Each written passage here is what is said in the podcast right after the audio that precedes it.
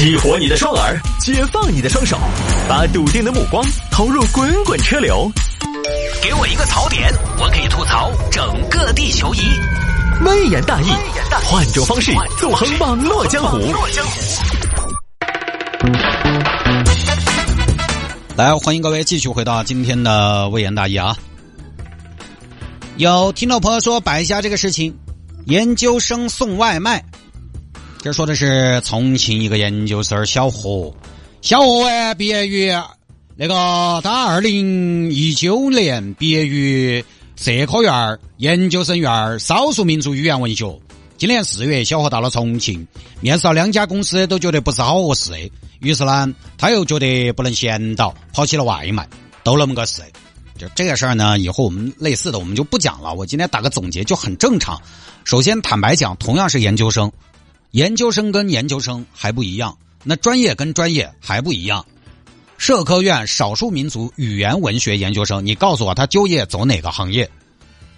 这个专业要不去考公，不进体制内，你在市场上本来就很难找到一个专业对口的岗位嘛，对不对？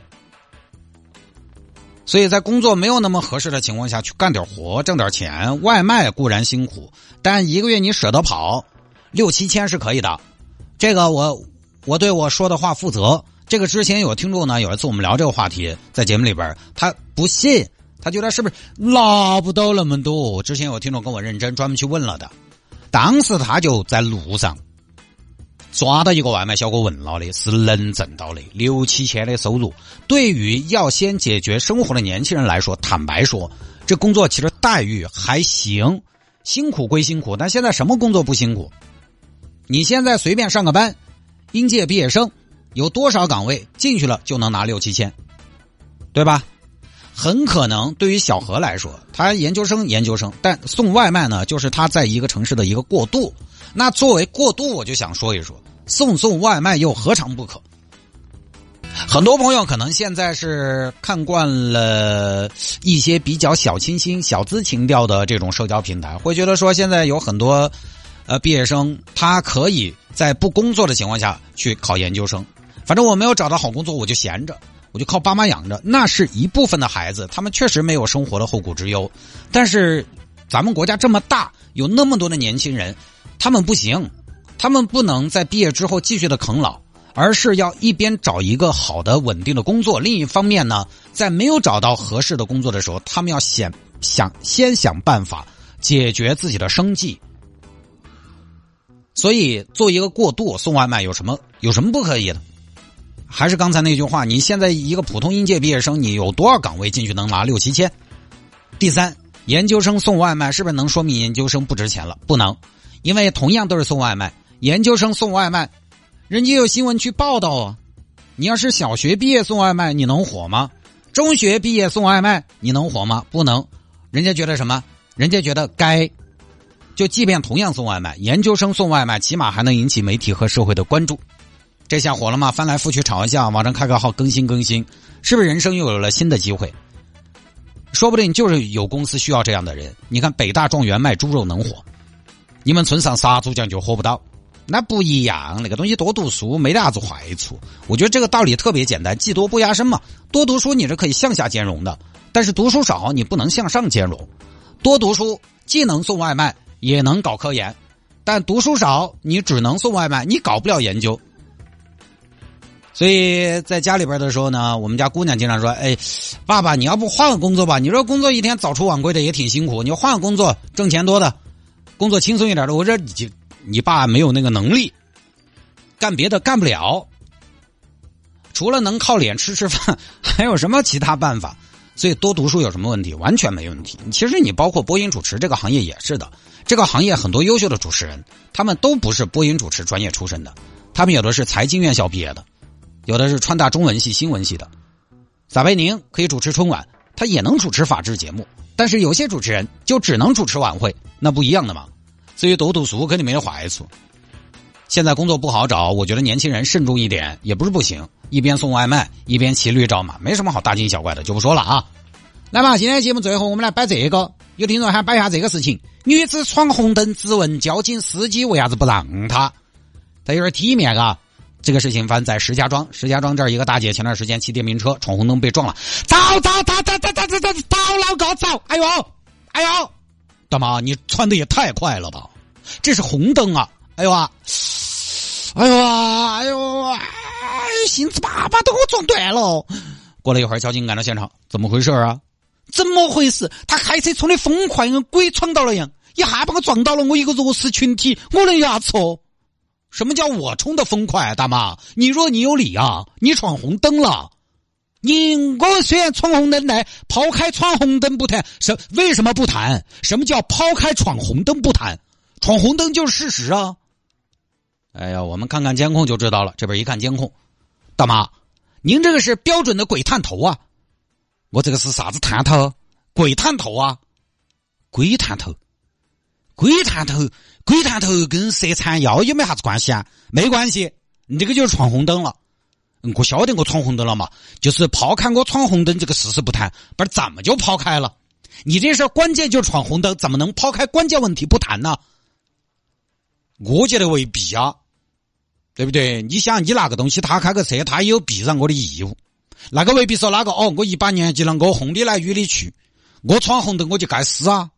我一不杀人二不放火，我就闯个红灯，我闯个红灯，机动车就是扣六分。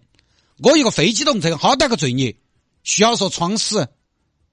闯红灯的人就不是人，闯红灯的命就不是命。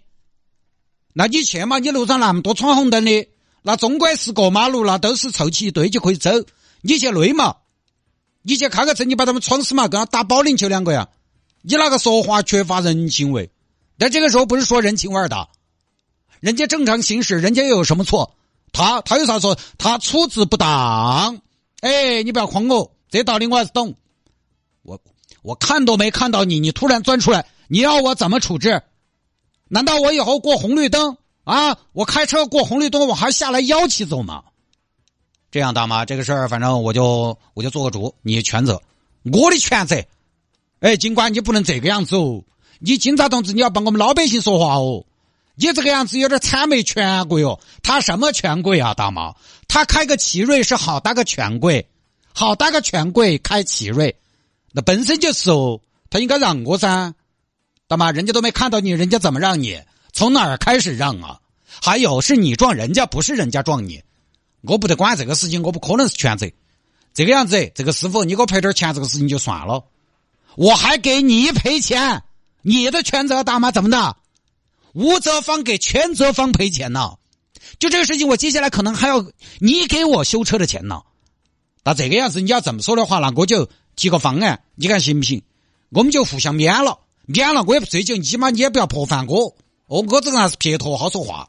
怎么你就不追究我？你拿什么追究我？拿嘴啊！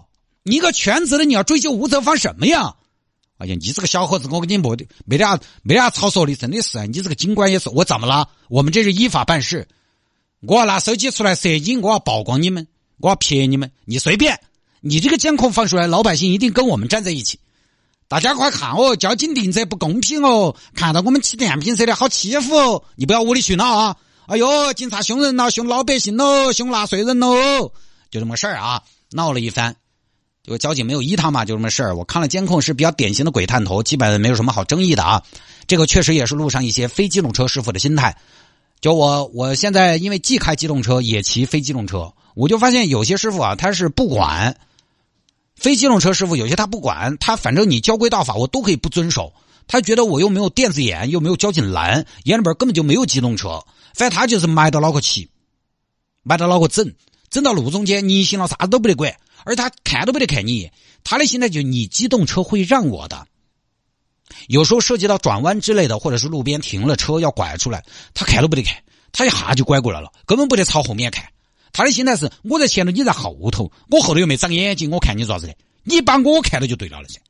我反正不管旁边有没车了，反正老子要拐过来。你看到我就必须要让我，我可以看不到你，但你必须看到我。那要不就是你的责任。他眼里是没有你的，但你眼里得有他。我可以烧烤，但是你不能无视我，根本不得管。但我自己骑车呢，我就还是我有时候涉及到自行车转弯，我也要打个手势。大家记得到以前老辈子他们骑自行车都要打手势。现在路上电瓶车、自行车有几个在打？没有，都乱整。所以啊，各位非机动车驾驶员，咱们路上呢还是严要求高标准。这不是说谁的责任的问题，你那个东西肉包铁，磕了碰了，那有的时候吧，它不是钱能解决的事儿。就不说了啊，各位，今天节目就到这儿了，拜拜。